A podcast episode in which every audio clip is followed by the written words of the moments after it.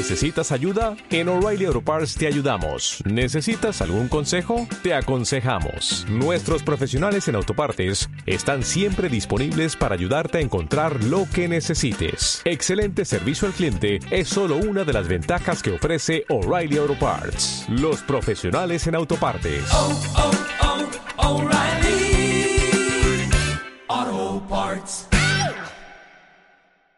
El bebé de nueve meses de un amigo murió anoche debido al apagón. Tuvo un problema respiratorio gravísimo y en ningún lugar de Caracas le pudieron atender. Es el primer mensaje que leo en mi WhatsApp desde ayer. Esto es una pesadilla. Mi abuela acaba de fallecer en la clínica en medio de un apagón nacional, en una emergencia porque ninguna UCI le dio cupo en tres días. Hasta que no haya sistema, no pueden hacer nada. No sé ya ni qué sentir. Urgente. Necesito hielo seco para mantener refrigerados medicamentos de quimioterapia en San Antonio de los Altos. Si alguien puede ayudarme, mil gracias.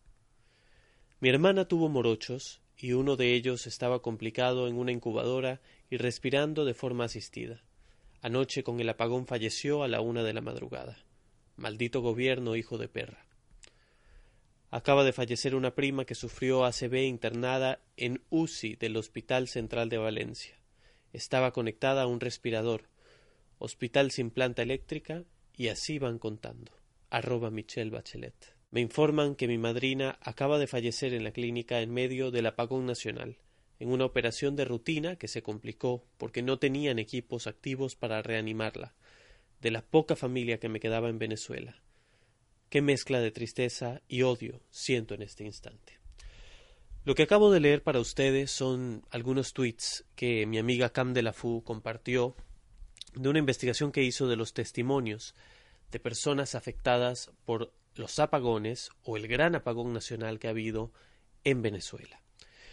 Es una tragedia que ha golpeado a este país como si ya no hubiera suficiente sufrimiento y hoy particularmente yo he sentido un gran dolor al leer estos testimonios estaba en el aeropuerto y sentí la necesidad de escribir un poco y ahora que estoy en Lisboa siento que es necesario hablar nuevamente sobre este tema porque aunque sea en un espacio como este que estamos construyendo, pequeño, hay que seguir hablando de Venezuela. No podemos olvidar que hay hermanos que están sufriendo en un país gobernado por un criminal. Lesa humanidad, ese es un término que de verdad es curioso. La carencia de humanidad de Nicolás Maduro ha quedado en evidencia a lo largo de estos largos, largos seis años de dictadura. Es una maldición. Y yo entiendo a estas personas que escriben que ya no saben ni qué sentir porque esto es Venezuela. Eso es Venezuela. Un país en el que los sentimientos son cada vez más confusos. Es un país en el que sonreír, como decía el presidente interino Juan Guaidó es un acto de rebeldía. Y aunque se intenta sonreír para ser rebeldes, para insistir, para lograr que caiga la dictadura, es muy complicado sonreír cuando tus familiares están muriendo en el hospital porque no hay electricidad. Y entonces viene a mi mente un escenario tal vez un poco más común. Yo sé lo difícil que es llenar un refrigerador de comida, hacerte de dinero para poder comprar algo. Imagínate lo que es estar en tu casa sin luz, viendo que todo ese esfuerzo se está pudriendo porque no tienes electricidad para conectar tu refrigerador. Y entonces pasan 48 horas, la carne que tenías que tanto te costó ya no sirve, ¿y para qué fue todo este esfuerzo? ¿Para qué? Yo no me explico cómo es que los venezolanos hacen para seguir viviendo en estas circunstancias? ¿Cómo hacen para mantener ese optimismo?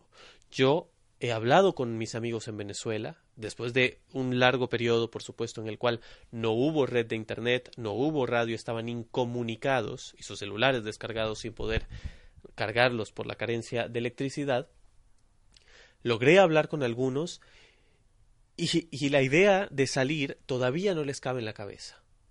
No pueden, todavía no pueden. Que esperan no lo sé, pero todavía siguen en Venezuela y van a seguir.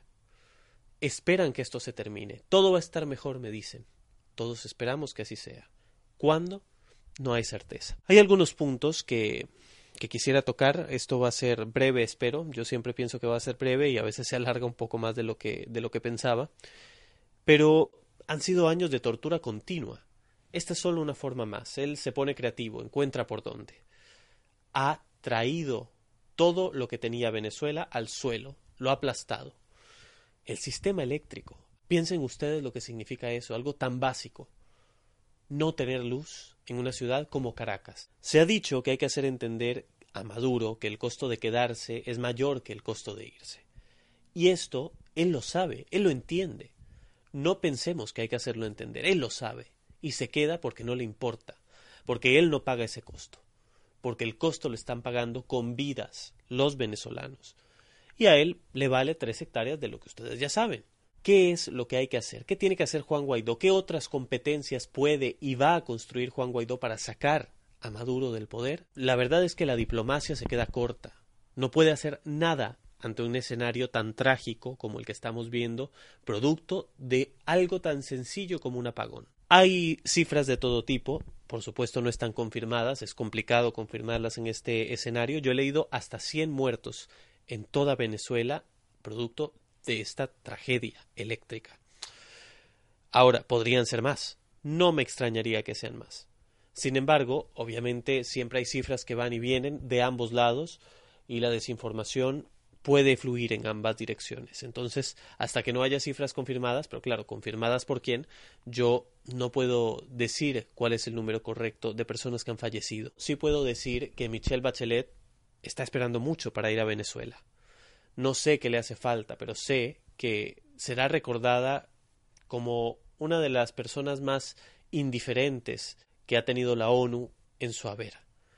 ¿Cómo es posible que una mujer, además latinoamericana, ignore el sufrimiento de un país hermano, no lo puedo justificar. Hoy hubo protestas en Caracas y Juan Guaidó ha anunciado que va a empezar una movilización nacional, él junto a los otros diputados, para ir por todo el país y llevar a la gente a Caracas, hacer una gran movilización nacional en Caracas, en la capital, para demostrar la fuerza de la oposición. Es importante que esta fuerza se vea, que nadie pueda decir que Guaidó está solo. Es importante que se empiece a dar pasos en otras direcciones, porque ya sabemos que las marchas, como pasó en 2014, como pasó en 2017, llevan a la gente a un punto en el que sienten que por fin están haciendo y logrando algo, y al final el entusiasmo cae.